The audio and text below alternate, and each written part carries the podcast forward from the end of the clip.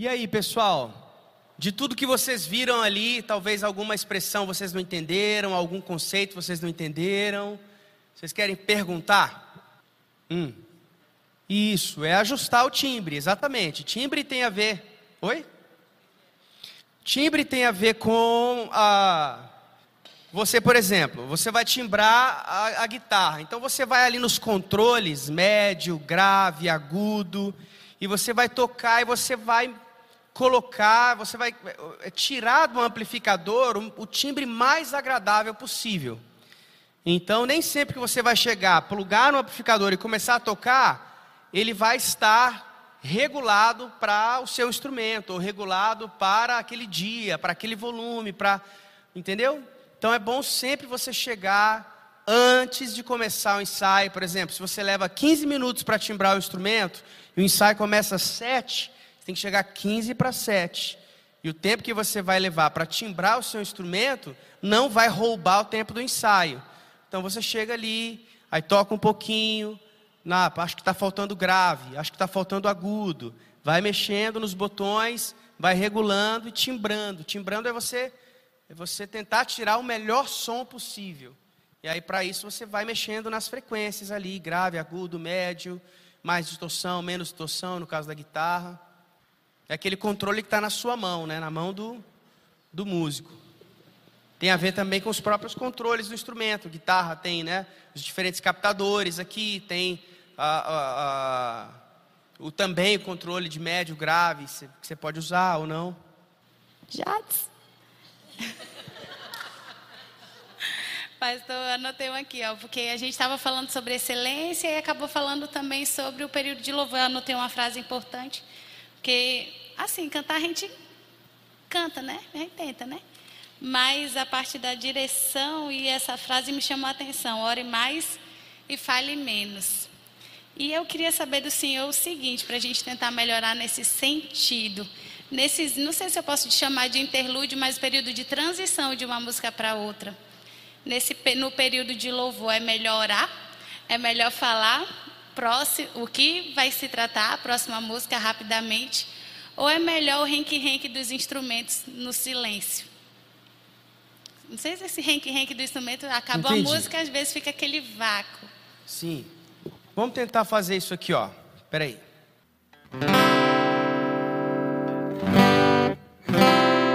Ok. Então vamos supor, eu tenho duas músicas aqui no meu repertório. Vou tocar, vou usar músicas conhecidas para ficar mais fácil de entender o exemplo. Então, Reina em mim que nós tocamos agora aqui, e em seguida eu vou tocar o quebrantado. Então vai facilitar a transição, porque as duas músicas são no mesmo tom. É, então o que, que eu posso fazer? Por exemplo, eu estou terminando o Reino em mim, né? Tu és o Senhor de tudo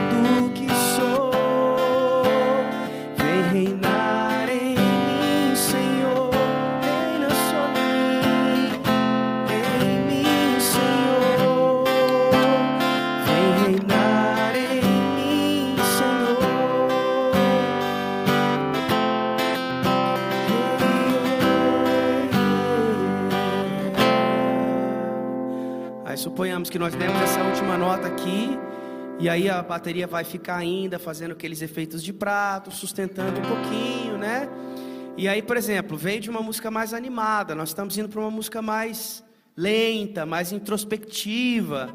Então, eu posso ajudar a igreja a descer esse entusiasmo da música mais animada, às vezes usando a própria música anterior. Ao invés de falar, eu posso fazer, por exemplo, é, terminei o reino em mim, né? Última nota, Senhor, governa hoje, governa o nosso. Eu estava cantando sobre reina em mim. Então você pode aproveitar o próprio tema da música que você acabou de cantar para transformar isso em oração. Enquanto né, o Fá fica aqui ainda, ó, Senhor. Bendito seja o seu nome, o Senhor é o Rei sobre todas as coisas, mas nós queremos que o Senhor reine sobre o nosso coração, reina no coração de cada um aqui, Senhor, entende?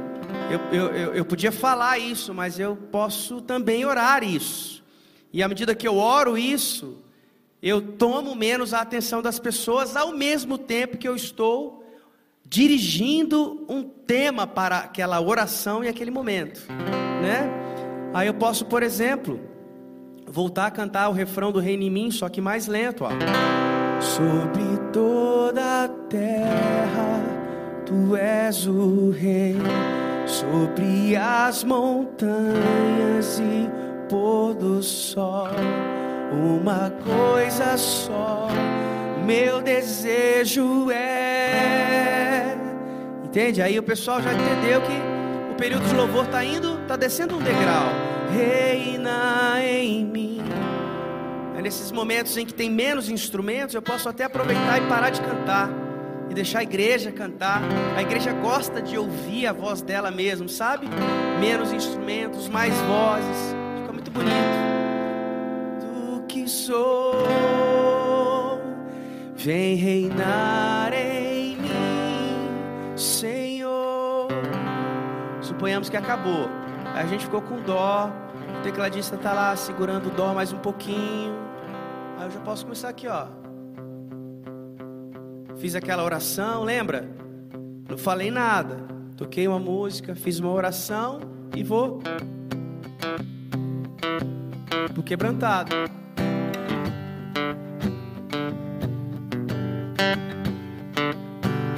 Eu posso até fazer mais uma oração agora que eu mudei de música. Certo? Senhor, obrigado pelo seu amor demonstrado na cruz por nós. Você já, você já pode fazer links usando as suas próprias orações, os, os assuntos e os temas das músicas. Entendeu? Aí começa. Eu olho para a cruz. E para a cruz eu vou. Do seu sofrer participar sua obra vou cantar. Entendeu? Entendi. Aqui a gente se sente. Dif... É, para mim, olhando se eu tocando, fica. Mas o problema é que eu não toco, eu dependo dos outros aí. De repente a música acabou e acabou mesmo. Não, mas aí você pode, no ensaio, geralmente já, já no ensaio, alinhado, a gente né? se preocupa mais em tocar as músicas. Mas de repente, no ensaio, você pode começar também a se preocupar como ligar uma música com a outra. Aí, ainda que você não toque, você pega um músico mais experiente da banda e usa ele como esse elemento de ligação, de costura. Ele que vai costurar uma música na outra e vai te ajudar ali, entendeu?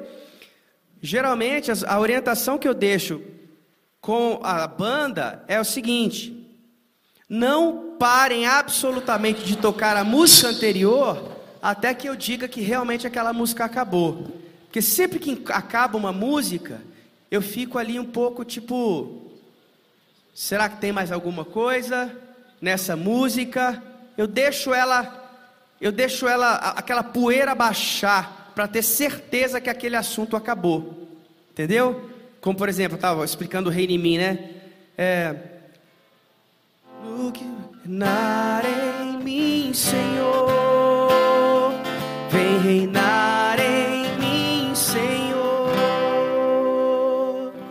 Aí esse dó aqui, eu peço que os meninos continuem tocando. Sabe, eu fico pensando, vale a pena voltar em algum lugar do reino em mim? Não vale, já é para passar para a próxima. Aí eu dou um sinal para eles, tipo, acabou o reino em mim de verdade. Vamos começar a próxima. Se não, no caso não, não for o mesmo tom, que a gente realmente vai ter que parar e começar de novo. Mas se for o mesmo tom, a gente já, já emenda. Aí o teclado ajuda bastante também. Como o teclado? Vocês lembram que o Tiago estava mostrando pianos, mais pads também? E o piano ele é rítmico. E o pad ele é flutuante, aquele ventinho, né? Que fica. Geralmente o pad pode ficar ali, entendeu? Por mais um tempo. Você observa, vê se, entendeu? Mais ou menos assim. E aí você pode planejar isso no ensaio. É, pastor, uma pergunta é, relacionado à, à, direção no momento do louvor. A gente sabe, a gente tem um ministro que está ali, né, que ensaiou e tudo, mas a gente percebe também alguns ministérios é, tem também a direção da banda. Como que a gente pode posicionar e se é pertinente também, como a gente utiliza fones aqui também de ouvido, né? Inclusive até conversei com o Jade sobre de pegar esse, vamos supor, a pessoa, o músico ou mais experiente ali, que está bem ensaiado, para poder estar tá dirigindo. Porque às vezes a gente tem, eu falo para a gente aqui que a gente tem dificuldade às vezes de se olhar ali, que está tão concentrado. E até falei para o Alan esses últimos dias, né? Alan, olha para mim, Alan. Jadson, olha para mim. que às vezes também acaba não olhando para eles. Mas, mas assim, é, como é que a gente poderia ter essa figura em si, né? Quem poderia ser, no, no, no seu ponto de vista, para dirigir? Que nem você falou. É, a gente segue o ministro, mas às vezes tem momentos ali que tem uma pessoa, que um músico que está que tá dirigindo toda a dinâmica, posso dizer que seja dinâmica. Como é que a gente pode proceder se realmente essa, existe essa pessoa que vai dirigir essa dinâmica ou é só o ministro? Ah, pode acontecer de ter um músico, né, que vai se comunicar com a banda, mas como você disse, para isso todo mundo precisa estar de fone e ele precisa ter um microfone comunicador, um microfone comum que está aberto só para para o monitor dos fones. Aí funciona, né? Mas assim, esse diretor musical ali da banda, ele precisa é, trabalhar em submissão ao, ao ministro de louvor, né? Porque a condução, a liderança maior, geralmente como vocês viram o Amaury dizendo ali, em cada banda nossa nós temos o ministro de louvor e o diretor musical. Eles trabalham muito juntos. Né, o diretor musical, na maioria das vezes, ele ajuda a traduzir o que o ministro de louvor quer, mas não consegue explicar, porque nem todos os ministros de louvor têm conhecimento técnico musical. Então o diretor musical fala: Ó, oh, gente, o que o líder de louvor está querendo é isso aqui, ó. Aí ele vai traduzir para os músicos entenderem, né? E aí ele vai ajudar no ensaio, a dirigir o ensaio e etc. Mas na hora de tocar, é o que eu disse: todo mundo de olho no ministro, todo mundo seguindo aqui né? É por isso que é bom estar tá muito seguro, estar tá bem estudado, para você conseguir se concentrar na direção do louvor. Aí, às vezes, mesmo se concentrado aqui, se tem um comunicador, o tecladista pode, ó, oh, pessoal, vocês estão vendo aí? Ó, para onde que o ministro de louvor? Vamos crescer agora, vamos crescer junto, ó. Ó, ó a expressão corporal do ministro. Às vezes o, o diretor musical vai ter essa maior intimidade, entender o que, que o ministro de louvor está comunicando ali e tal. É, pastor, até a, a própria questão da, do grupo tocar muito tempo junto, né? A, até uma vez estava comentando com os meninos, a expressão, às vezes, de um, daquele que o Maurício falou, o Júnior, é, da comunicação, né? Se toca muito tempo junto, um olha para o outro, já sabe a hora de crescer, a hora de, de cair um pouco. Então, o fato é esse, esse entrosamento, né? Também um olha, aí ó, já baixa aqui, o outro já sabe começa a diminuir, a hora de subir, de crescer a música, é interessante. É. Até a questão do entrosamento também, né, da, da equipe. É, eu dou muitos sinais também. Quando eu estou dirigindo louvor, eu preciso me comunicar bem com a banda, né? Então, para que a banda possa me seguir, eu preciso me comunicar bem com ela.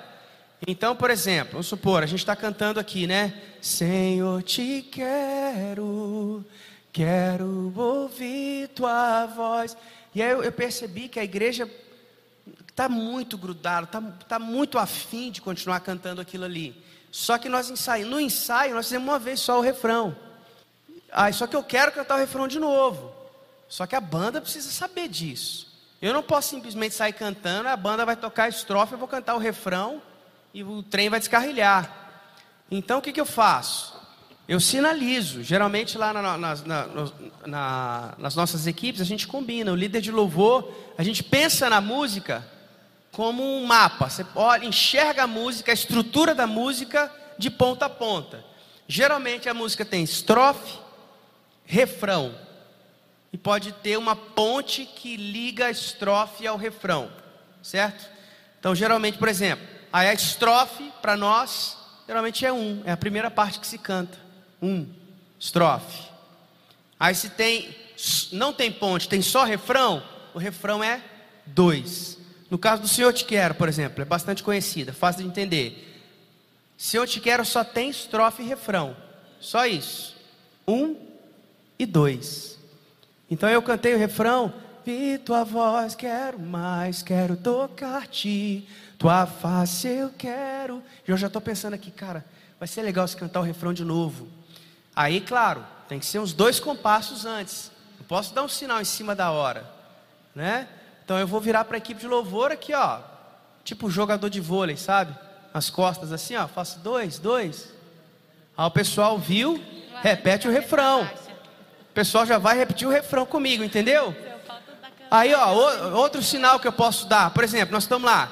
Quero ouvir tua voz. Aí no meu coração tá assim, poxa, seria legal.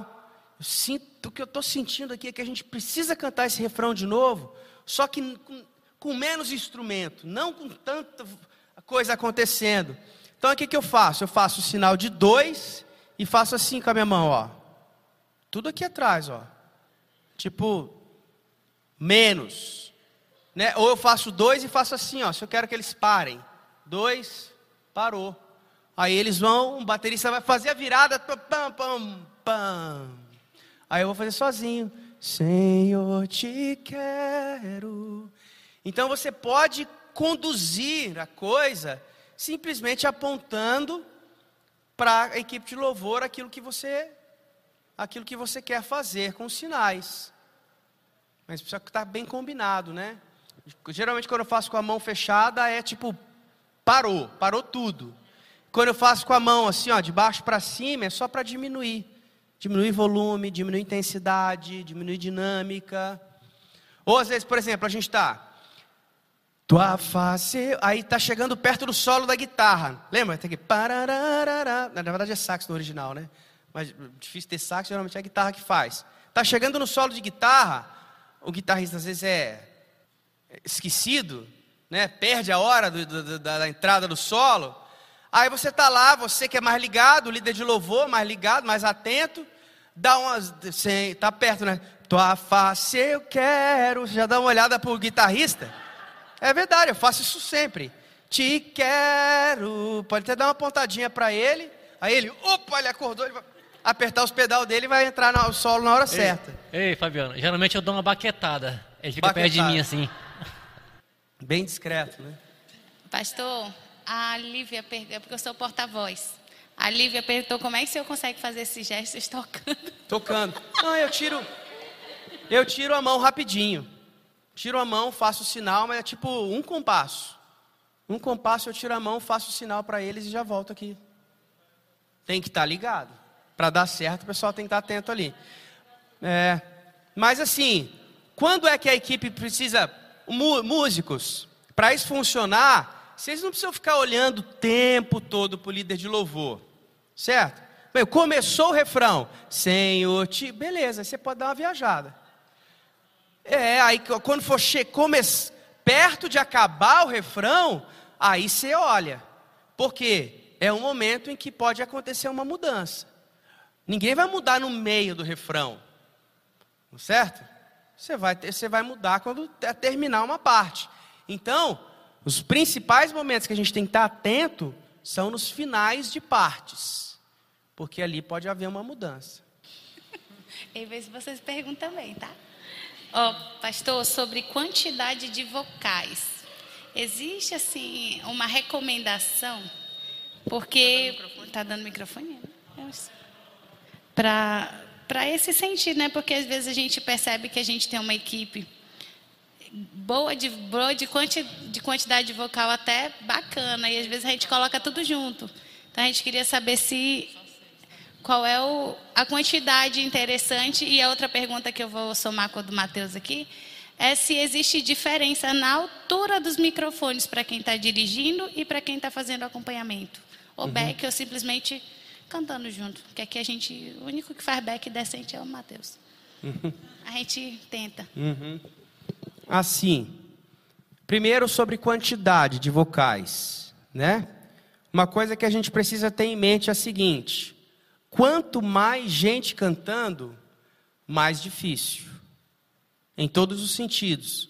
mais difícil para o técnico de som, mais difícil para a acústica do lugar, mais difícil para quem está cantando conseguir timbrar, conseguir colocar sua voz bem juntinho das, dos outros cantores. Tecnicamente, quanto maior o número de cantores, mais desafiador fica. Então, acho que não é a questão de um número recomendado. Eu acho que a questão é, é mais, quanto mais limitados são os cantores do ministério, aí é melhor enxugar. Porque para cantar num grupo vocal muito grande, tem, tem que ser gente boa, de verdade, que sabe fazer harmonia vocal, que sabe é, timbrar a voz, que sabe acompanhar, a, a, fechar, encerrar as frases bem juntinho da pessoa que está cantando a melodia. Quanto mais vozes, também mais difícil para se escutar no retorno. Então, mais tempo para passagem de som. Tudo vai aumentando, certo? É, aí também, outra coisa, depende de quem faz o quê. Vamos supor, se você tem o líder de louvor, o ministro de louvor que está dirigindo aquele dia, que é um homem, uma voz masculina. Aí os, os vocais, eles vão cantar em uníssono a música inteira?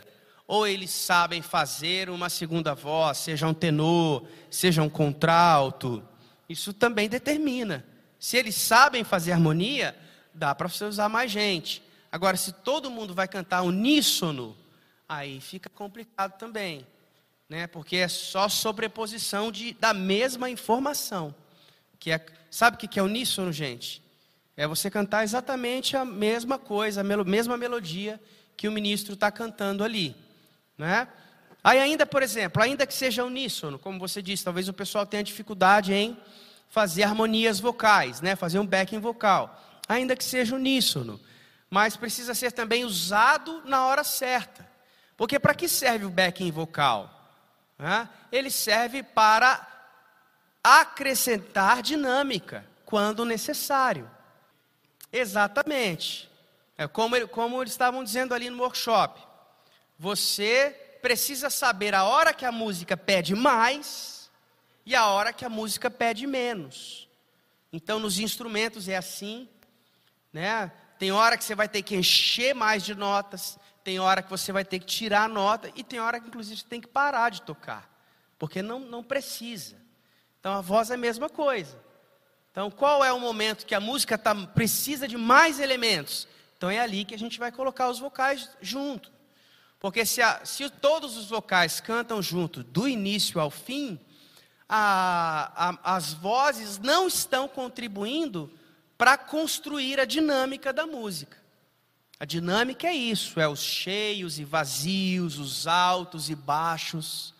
Então, o, o vocal pode ser bem utilizado, ainda que tudo, todo mundo em uníssono, se ele entra, sai, e assim ele vai trabalhando para também construir dinâmica.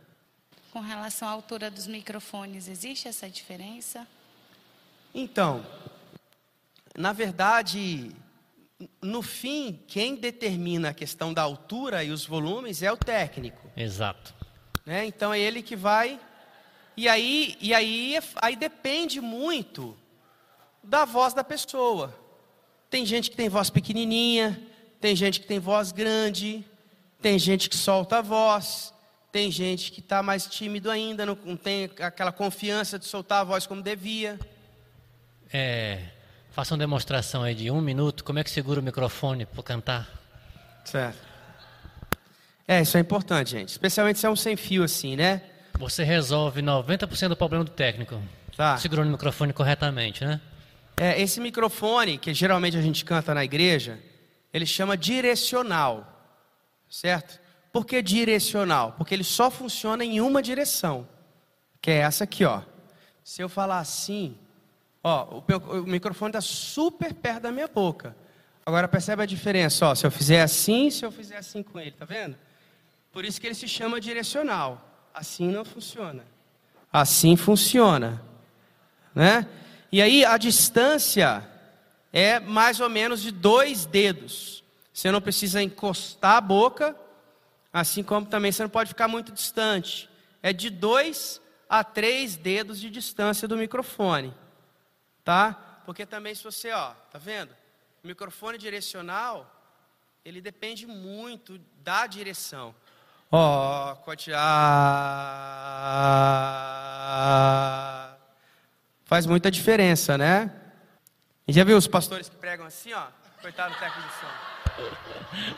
Tem um por aqui. Tem um por aí. Porque, irmãos, dá bem. Dá bem que ele ia ficar bravo comigo. Não, inclusive, eu quero que você dê uma conversinha com ele depois, por favor. Então, microfone direcional é assim. E, ó, e tem que estar tá assim, ó, reto, na direção da sua boca mesmo, tá? Assim também não. Assim também não. Fabiano, tem uma outra pergunta. Outra não, que não fiz nenhuma, né? É, a dinâmica na banda. Aqui a gente tem muita dificuldade em, em dinâmica, em crescer, diminuir. É, é, muito linear a coisa, sabe? Começa assim, pá, e vai até o fim. Aí, aí além dessa dinâmica, tem que ter o ouvido apurado ali para você crescer diminuir, atenção lá ao líder. Todo mundo quer fazer tudo. Entende? Então se a, o violão está tan, tan, tan, a guitarra está tan, tan, tan, o teclado está tan, tan, tan. Entende? Tudo a mesma frequência, tudo a mesma batida. A gente está aprendendo muita dificuldade a desmembrar essa coisa. Se tem o baixo na banda, o teclado esquece o dedo do grave. O violão bate um pouquinho mais do meio para a corda para baixo. Esse tipo de coisa. Dá uma, uma lucidada aí. Sim. É... O microfone sem fio está aqui? O outro? Está com você? Não, é para ficar com você mesmo. Espera aí. É... O que o Jason está falando é perceber os momentos da música que precisam de mais notas e menos notas. E aí cada instrumento, a gente tem que pensar assim, a música é como se fosse uma pizza. Pensa numa pizza, agora é fácil, né? Momento, nesse momento. Pensa numa pizza grande. Quantos pedaços tem uma pizza grande? Oito, né? Oito, oito pedaços. São frações iguais daquele inteiro, certo? Dividido para oito pessoas, se cada um for comer um pedaço, né? No caso desse menino aqui, deve comer inteira pizza grande, sozinho. Agora pensa assim, a música é a mesma coisa. Você tem, por exemplo, se tem quatro músicos tocando, cada músico tem um quarto de espaço para preencher. Se ele preenche mais do que um quarto que ele, que ele, que ele tem de espaço, o que, que vai acontecer? Sobreposição, poluição sonora. E aí não tem técnico de som que resolva a dificuldade de, é, é, é, de acústica. Porque pode parecer que é um problema acústico, mas na maioria das vezes é falta de educação musical mesmo, dos músicos saberem qual é a fração de espaço. Aí é a questão de muitos vocais. Quanto mais elementos entram na banda, menor é o meu espaço. Né? A, a pizza sempre é do mesmo tamanho. Só que você pode dividir em quatro, pode dividir em oito, pode dividir em doze. Aí quanto mais divide, menorzinho fica o meu espaço. E imagina 14, 12 pessoas no ministério, todas elas sem entender que ela tem uma fração de espaço, todo mundo fazendo tudo. Vira né, a Torre de Babel. O negócio fica complicado. Outra... Né? Agora, só um pouquinho, mano. Sobre a questão do volume que você estava falando, né? Do backing vocal. As harmonias vocais, elas não podem é, prejudicar ou competir com a melodia. Isso pode causar insegurança na igreja de saber quem ela está acompanhando. Certo? Vamos dar um exemplo. Canta uma música da Vini a Jair para mim, Marcilene. Marcilene. que ela treinou para isso. Tá até branca agora. Um refrão de qualquer música da Vineyard que você quiser.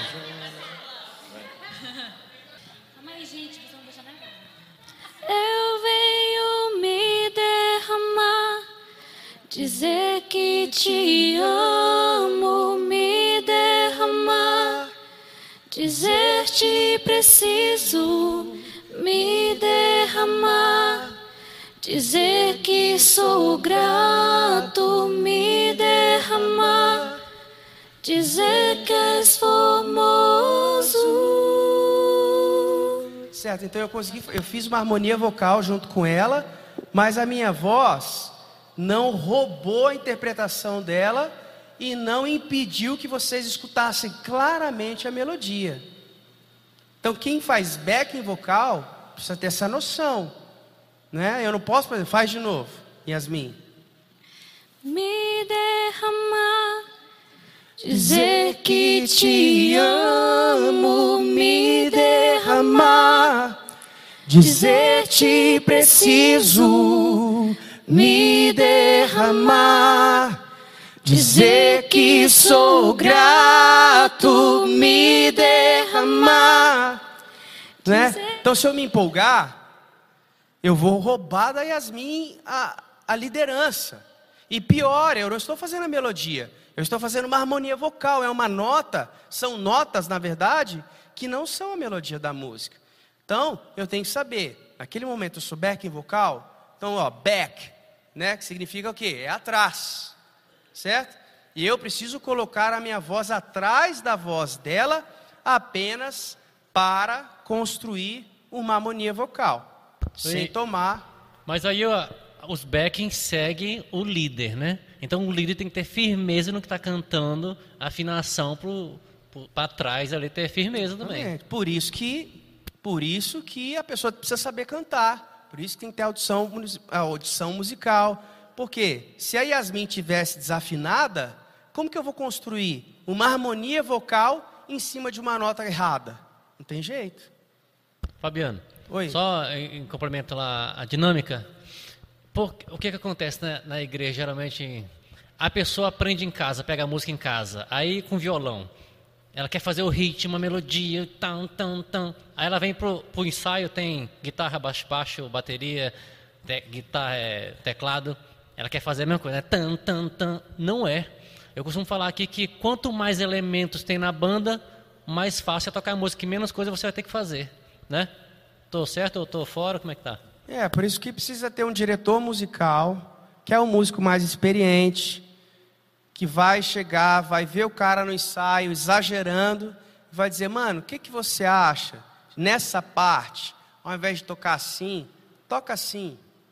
Entendeu? Sempre, toda música, toda banda, toda formação dentro do Ministério de Louvor, é bom que tenha um músico mais experiente que possa dando essas dicas. Aí, às vezes o cara também nem teve assim a, a, a condição de, de perceber que ele está fazendo informação demais. E às vezes só de você dar um toque, ó, por exemplo, ao invés de você bater, bater, só solta o acorde na cabeça do compasso. Aí ele vai fazer duas vezes, ele mesmo, nossa, cara, legal, valeu, obrigado pela dica. Então, às vezes a gente vai construindo no dia a dia também esse entendimento, né? Uma pergunta sobre monitoração. Você prefere in fone ali fora, externo, ou então o palco, no chão? O que, que você prefere? Ah, hoje, porque eu sou cantor, eu prefiro fone. No fone? É. E o fone que você usa lá no ministério é, é estéreo, você escuta aqui, ou é mono, ou é tudo no meio da cabeça? Você sabe dizer? Se é mono ou Se o estéreo- fone seu lá é estéreo, você escuta o áudio em estéreo ou é mono? Por que que acontece? O fone mono, ele isola muito. Então, quando o músico... to- Aqui na igreja é mono, a gente não tem a mesa própria para isso, para poder botar o fone estéreo. Sim. Então, quando... A sensação quando está no ouvido, a gente usa in aqui, né? In ou, ou então aqui o head. Quando eu paro de tocar, dá a impressão que a música acabou, entende? Aí, acho que é essa ânsia, assim, eu tenho que tocar, senão a música parece que morreu. Porque a gente tem, a gente tem em ir e o fone é em mono. Então, o mono sempre prioriza quem está mais alto. E, geralmente é o teu instrumento.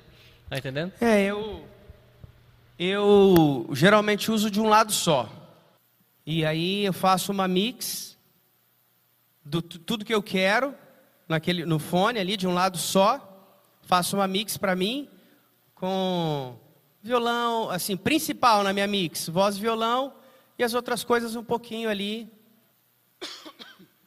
É, pastor, o músico mais experiente aqui é o Alan, que é o nosso coordenador, viu?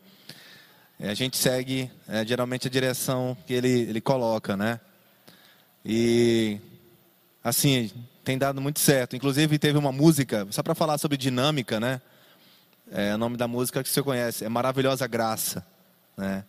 Do Projeto Solo, não é isso? É ela. E a gente ensaiou essa música, ensaiou, ensaiou e deixou muito bem afinado. E assim, realmente aconteceu o que você falou, né? A guitarra começava ali com uma base, uma distorção, e depois, quando começava o vocal, ficava só o violão e as vozes e a bateria, o baixo fazendo, é, segurando as notas, marcando, né, com a bateria. E na hora do refrão entrava de novo a distorção para poder subir, né? Então foi uma dinâmica assim que a gente conseguiu tirar muito, muito, muito bem.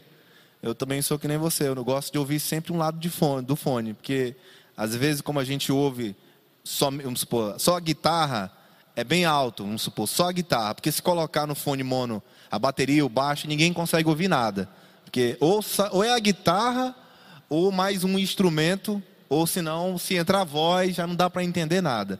Então eu deixo o fone de um lado e o outro lado eu tento ouvir aqui o que está saindo na PA aqui da igreja, que às vezes até domingo passado foi tocar e até perdi até o tempo. Né? Exato. Né? Aí o, o, o Jadson falou, ei rapaz, tá fora do tempo o delay. Eu falei, ih rapaz, perdi o tempo. Que eu não conseguia, não estava me ouvindo, não estava conseguindo ouvir, estava ouvindo só a guitarra e a, o louvor estava num compasso, eu estava com configuração do delay outro compasso. Aí deu, ficou embolado, né? Deu BO. Mas assim, é, é uma questão de adaptação mesmo, questão do fone em, em si, mas não é tão, não é tão simples assim, é uma questão mesmo de, de costume mesmo, ouvir, tentar é, expressar ali, até mesmo quando o fone está muito alto. Você toca baixo que está muito alto, então tudo uma questão mesmo de, de, de, de costume, né? O que, que você poderia é, é, passar, até mesmo nessa parte das vozes, né? Sempre a gente conversa muito sobre isso também, essa parte da dinâmica, que às vezes tem quatro, cinco pessoas cantando, né? E realmente acontece o que você falou, embola, embola ali que tem né, horas que ninguém entende, né? Fica né, nem coral, tem horas que a gente não consegue entender bem, né? Mas é bem, bem importante. Ei, Fabiano, como é que é o som lá na tua igreja? O áudio lá dentro é tratado, a acústica é reverbera muito? Como é que é?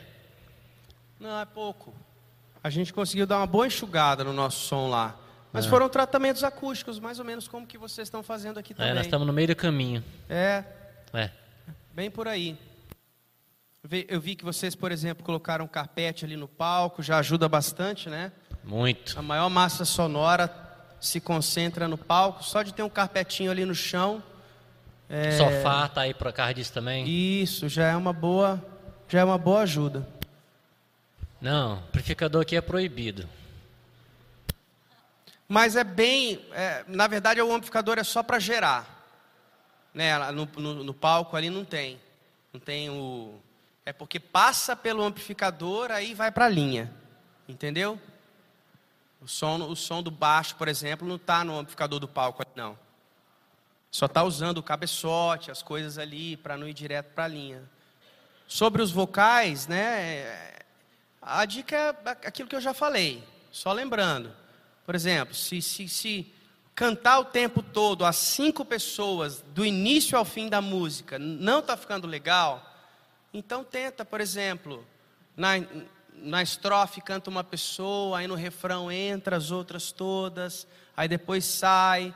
Tem gente que não gosta. Uma vez eu falei isso com uma, com uma equipe de louvor, aí a moça falou assim: então eu, eu não posso adorar a Deus, então, que para ela cantar no microfone ela está adorando a Deus, né?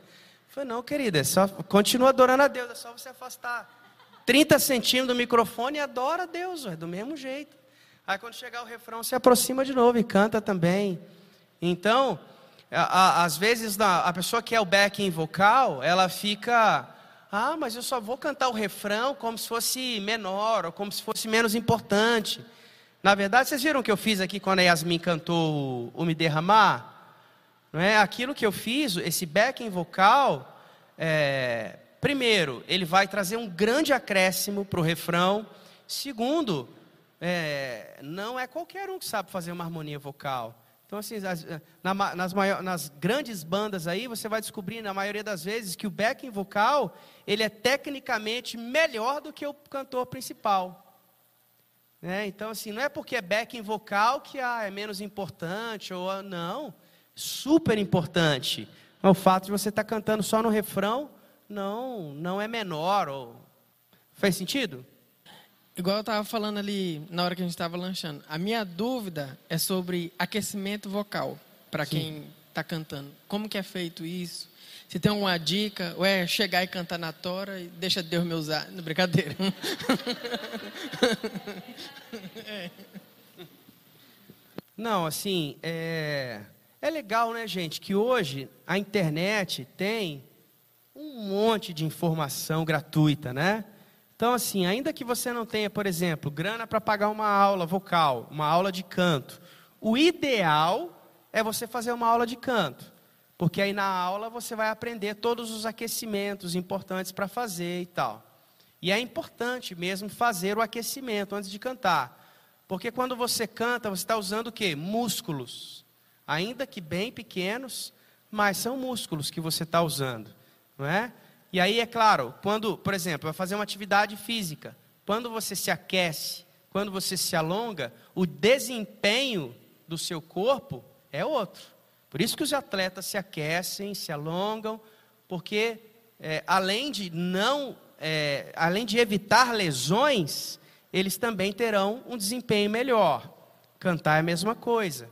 Se você se aquecer, se você preparar a sua musculatura, né, da região da laringe, do seu rosto e tal, você vai evitar lesão e você vai ter um melhor desempenho.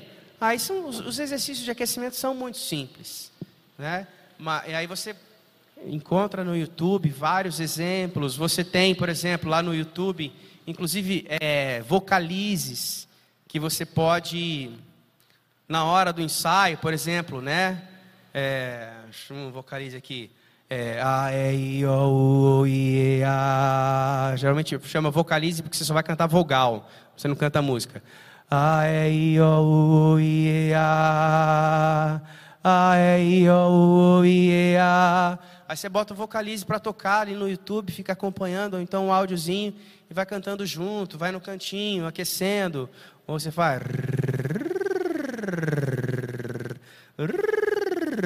Essas doideiras que todo mundo olha e acha que você está doido.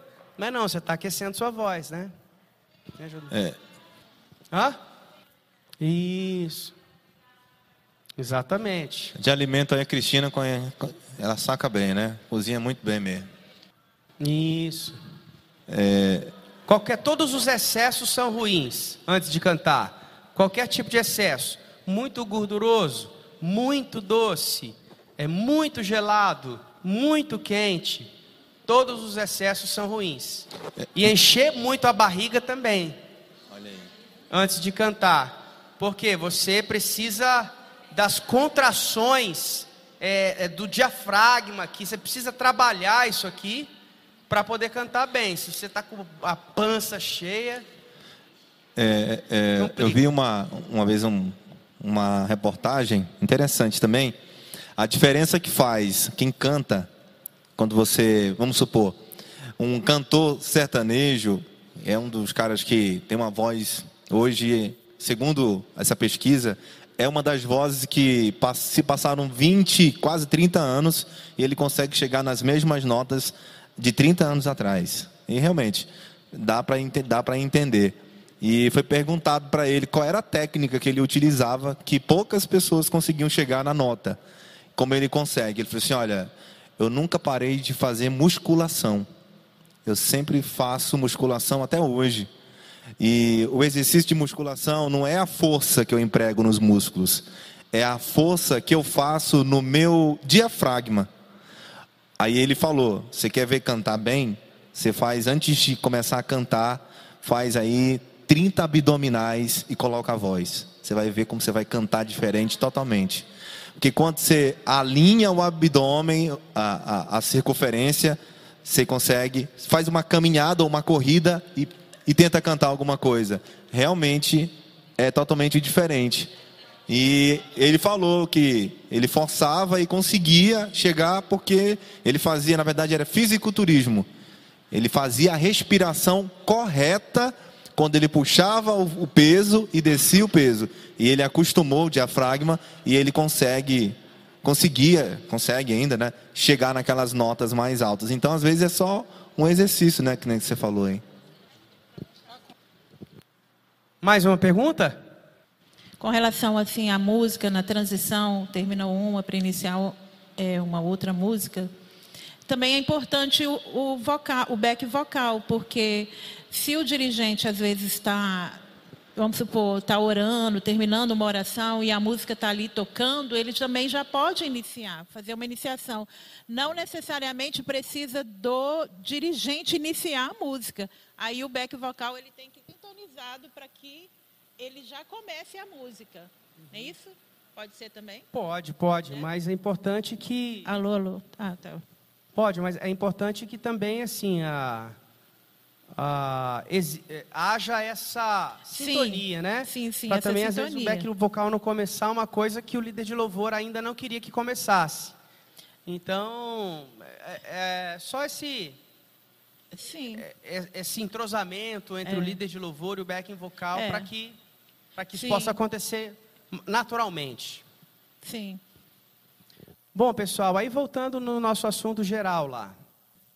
Abaixou, cara? Tirou um pouco de ganho ou não? Foi eu que. Meu ouvido que. Oi?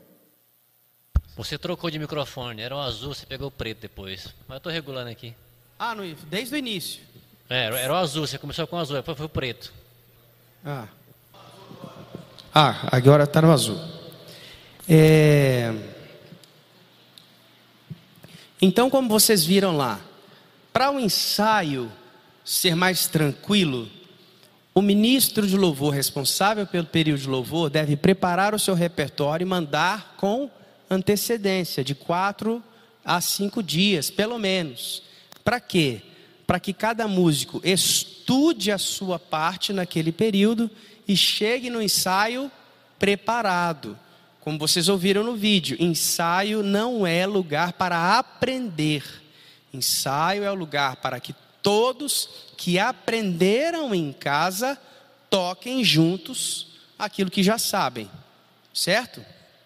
E aí o ministro de louvor vai preparar a lista. De onde que ele vai tirar aquela lista?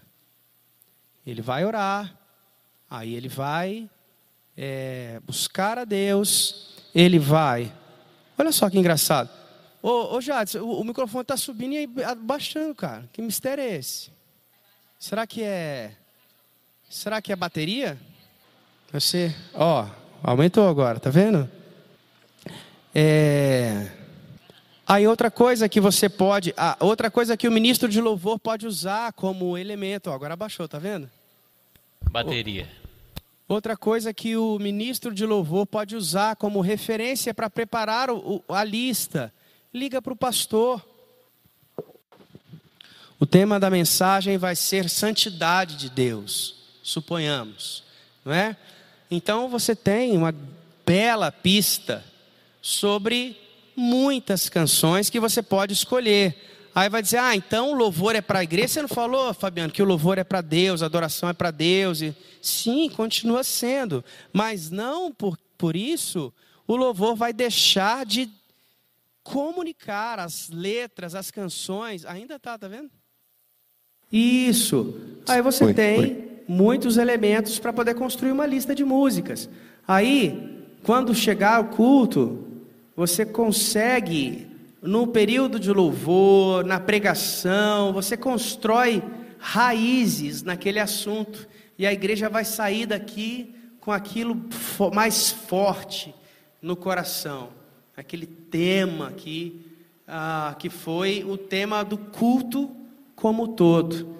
Né? Nós, nós não podemos enxergar o período de louvor como se fosse algo fora do contexto total do culto. né? O culto é um só, do início ao fim, tudo que nós estamos fazendo é adoração a Deus.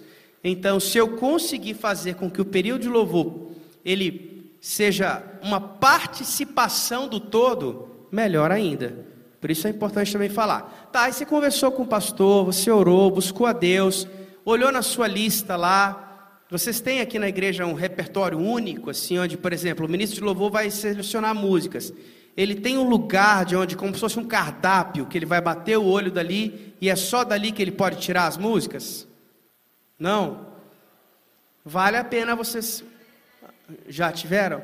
Vale a pena vocês pararem para fazer, né? Junto com o conselho, junto com a liderança do pastor, terem o quê? Uma lista com todas as possibilidades. Nem precisa ser muita música. Agora que vocês estão recomeçando, né? Reconstruindo o ministério de louvor, façam lá uma lista, sei lá, de 40, 50, 60 músicas.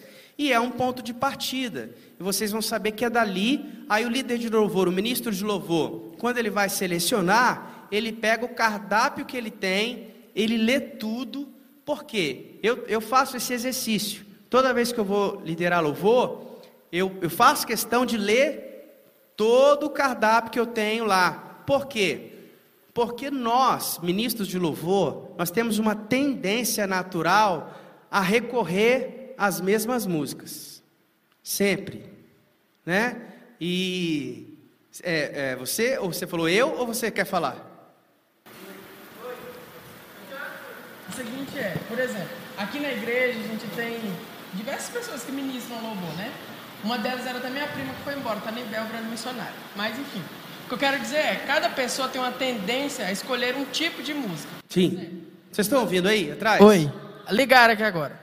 Cada pessoa tem uma tendência a escolher um tipo de música. Tem a, a quem vai ministrar que prefere as músicas mais históricas, músicas mais antigas, né? Que a gente chama que é as músicas, como é que, é que a gente chama? É o Zine, a música de guerra que a gente lembrou. Que são as músicas mais antigas. Deus vai na frente e abrindo Não, caminhos, quebrando as correntes. E, por exemplo, é, citando o exemplo dessa minha prima que foi embora. No caso dela, a preferência já era para as músicas mais atuais, até pela idade mesmo, enfim, uma série de contextos. Como que a gente faz essa escolha para não ficar preso só nas mesmas músicas e não ficar também só trazendo música nova? Porque assim, na igreja a gente tem gente de várias idades, né? Como que a gente faz esse, esse equilíbrio? Sim. Então, por isso que é legal vocês terem um cardápio, um repertório geral. Quando vocês, por exemplo, vamos supor que vocês vão selecionar lá 60 músicas para ser o repertório geral da igreja. Nessa, entre essas 60 músicas, você precisa equilibrar o repertório. Como você disse, se a, se a igreja de vocês é multigeracional, significa que vocês têm de todas as gerações, tem os idosos, tem os adolescentes, tem os jovens, tem os casais e tal. Se é uma igreja multigeracional, o repertório da igreja precisa se conectar com todas as gerações de forma equilibrada. Não pode nem pender demais para um lado e nem por outro. Então, o que nós nos esforçamos para fazer na nossa igreja, que também é uma igreja multigeracional. O nosso repertório ele está dividido em três categorias principais, certo? Uma delas é as músicas históricas, a segunda são as músicas contemporâneas, modernas, e a terceira são as músicas autorais, composições de artistas de ministros de louvor lá da nossa igreja. Então o repertório está equilibrado assim. E aí, ah, assim como o repertório geral está equilibrado assim, o meu encorajamento para os ministros de louvor é que toda vez que eles fizerem uma lista para ministrarem no domingo, a lista deles represente, seja uma miniatura daquele repertório geral. Ou seja, se ele tem é, cinco músicas, quatro músicas para cantar, que ele consiga também ter ali elementos históricos, elementos contemporâneos, e se a igreja tem músicas autorais, elemento autoral também. Por que, que eu digo isso? Para que realmente é ruim para a igreja quando cada ministro ele tem total autonomia de selecionar um repertório só baseado no gosto dele. Por quê? Porque senão a igreja fica parece, cada culto parece que é uma igreja diferente.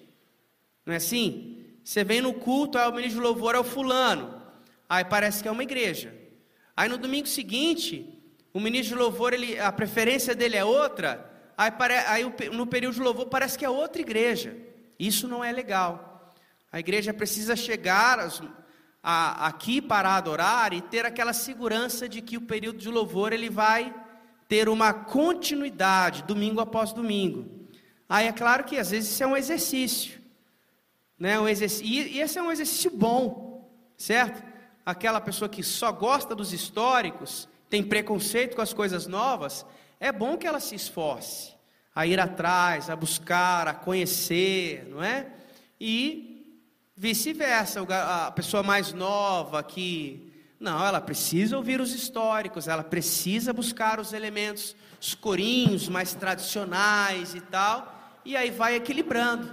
Se você tem um repertório equilibrado, todo domingo você vai ter a igreja toda com você. Você não vai perder as pessoas, né? Vai ficar o domingo, um domingo os jovens se conectam mais, no outro domingo os idosos se conectam mais. E só terminando esse raciocínio, que eu estava conversando com a Marcilene, né? Por exemplo, a gente tem nosso repertório e a gente quer ensinar uma música nova para a igreja. Com qual frequência eu posso colocar uma música nova no Ministério de Louvor? Eu sei que isso é muito pessoal, mas o ideal seria uma música nova por mês para trabalhar aquela música ao longo dos domingos na igreja. Como que funcionaria isso? Porque aqui, geralmente, principalmente quando é Marcelene, o que, que a gente faz? Ou toca ela na EBD, quando a música é nova, e no domingo à noite, né, repete a música. Aí passa um bom tempo. Oi. Aí passa um bom tempo sem tocar a música e depois toca novamente, né? Não sei como é Sim. que. Depende se essa música nova, ela é realmente uma música inédita ou se ela é nova só no repertório da igreja. Entendeu o que eu quis dizer? Por exemplo, recentemente lá nós começamos a tocar na nossa equipe de louvor, no nosso culto, Jesus te amamos, que é uma música que o Baruch gravou e tal, conhece?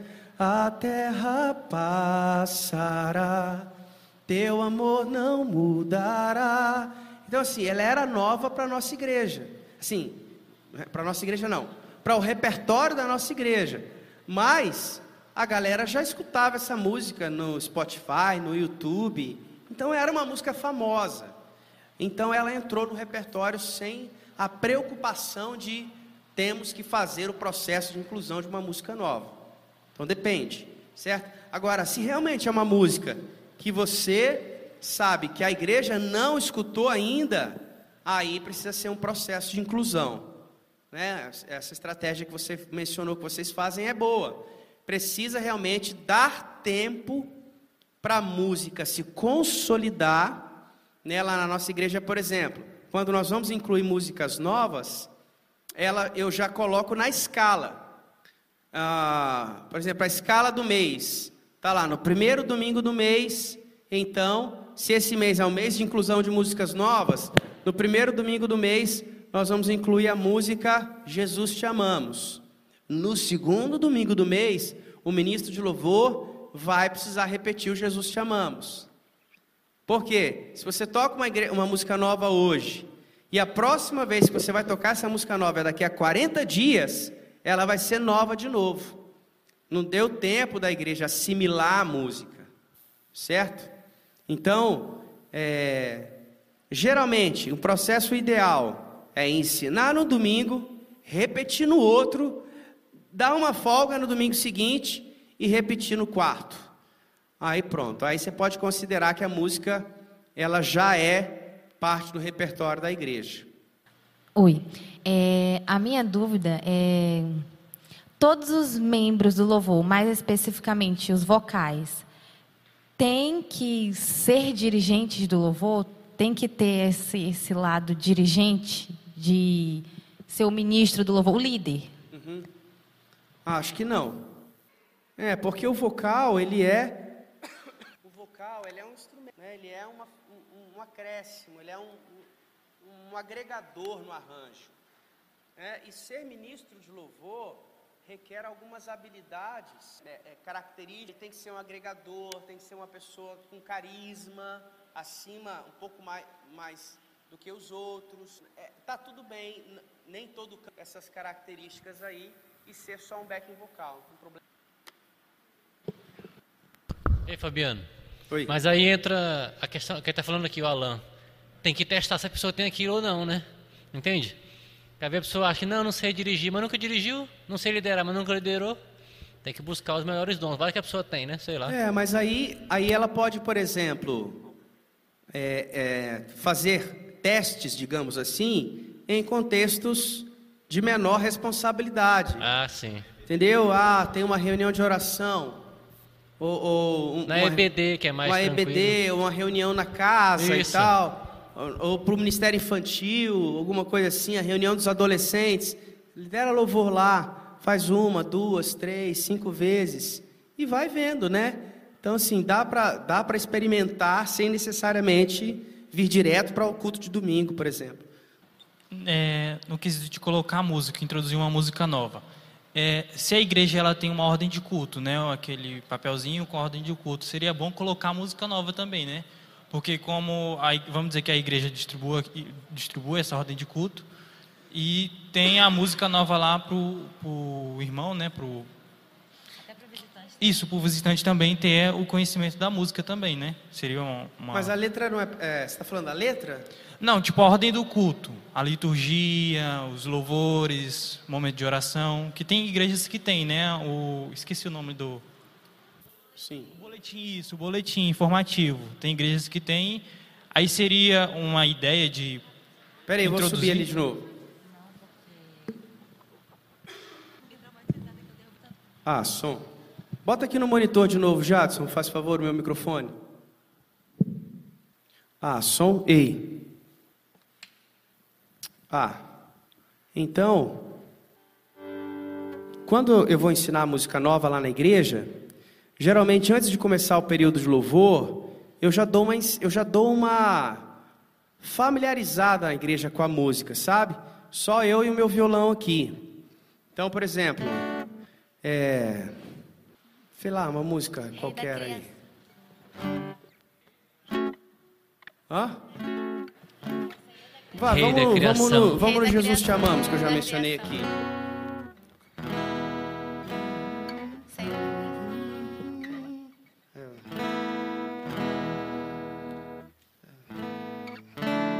Tá. Jesus te amamos, suponhamos, né? Ela tem uma melodia. Ela tem basicamente estrofe, ponte e refrão. Então eu vou dizer, é, meus irmãos, boa noite. Vamos começar o nosso período de louvor. Hoje nós temos uma música nova que eu ficaria muito feliz de nós cantarmos todos juntos.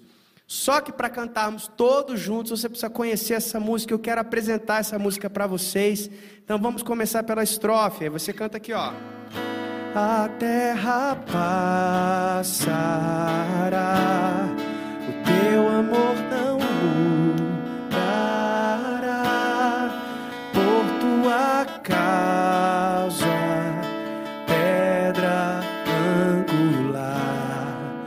Aí, deu para aprender? Vamos lá, cante junto comigo, a letra está projetada aqui.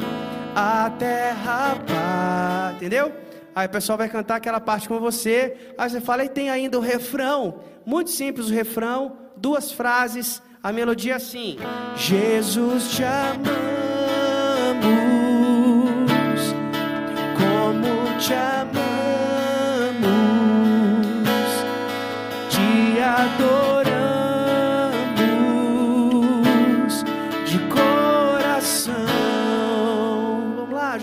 comigo.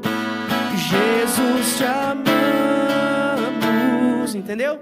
Então aqui em três, quatro minutos, você deu uma posicionada na igreja, na, na música como um todo.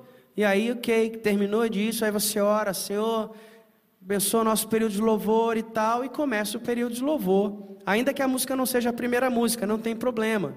É legal você parar para dar uma é, familiarizada na igreja com a música, porque a igreja vai se sentir assim valorizada quando é uma música nova. A igreja vai olhar e falar: Poxa, realmente a equipe de louvor faz questão que a gente cante junto.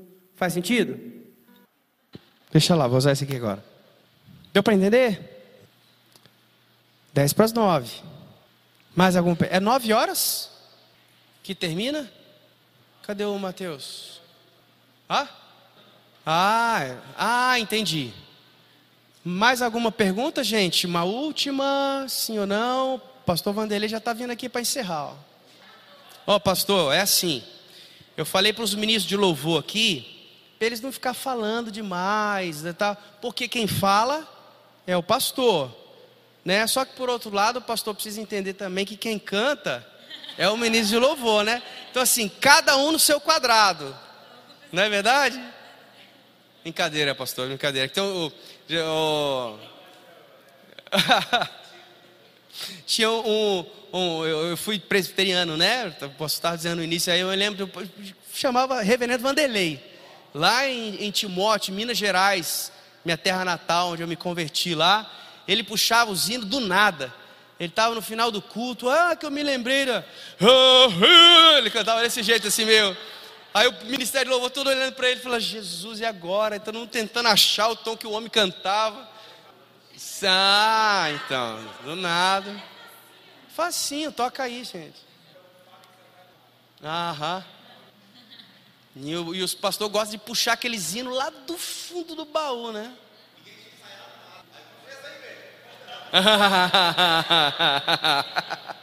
boa, boa.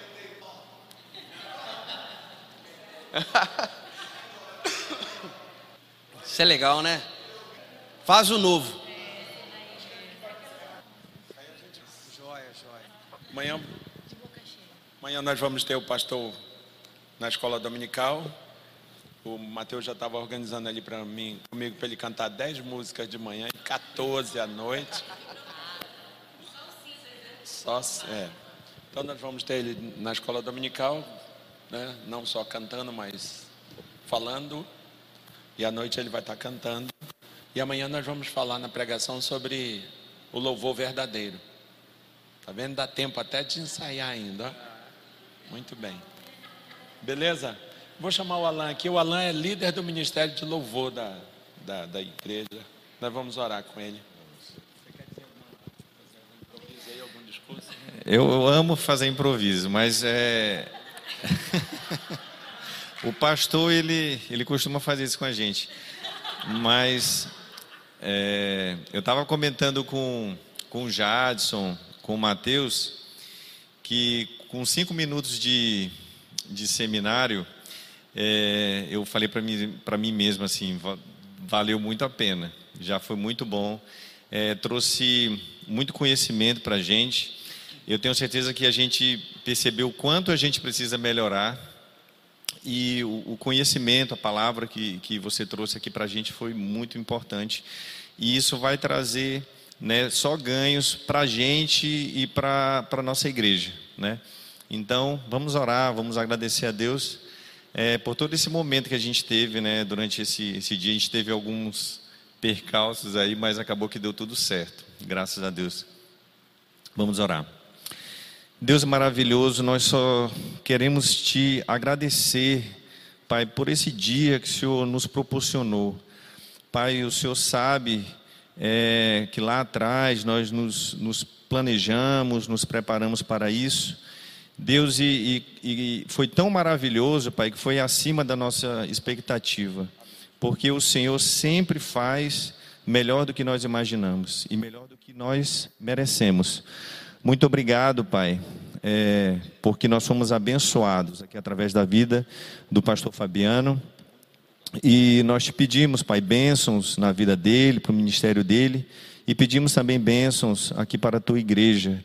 Que nós possamos, Deus, compreender ah, o nosso chamado, que é muito sério, mas também, Pai, é muito gratificante, porque o Senhor nos convida, Pai, para participar do teu plano de salvação.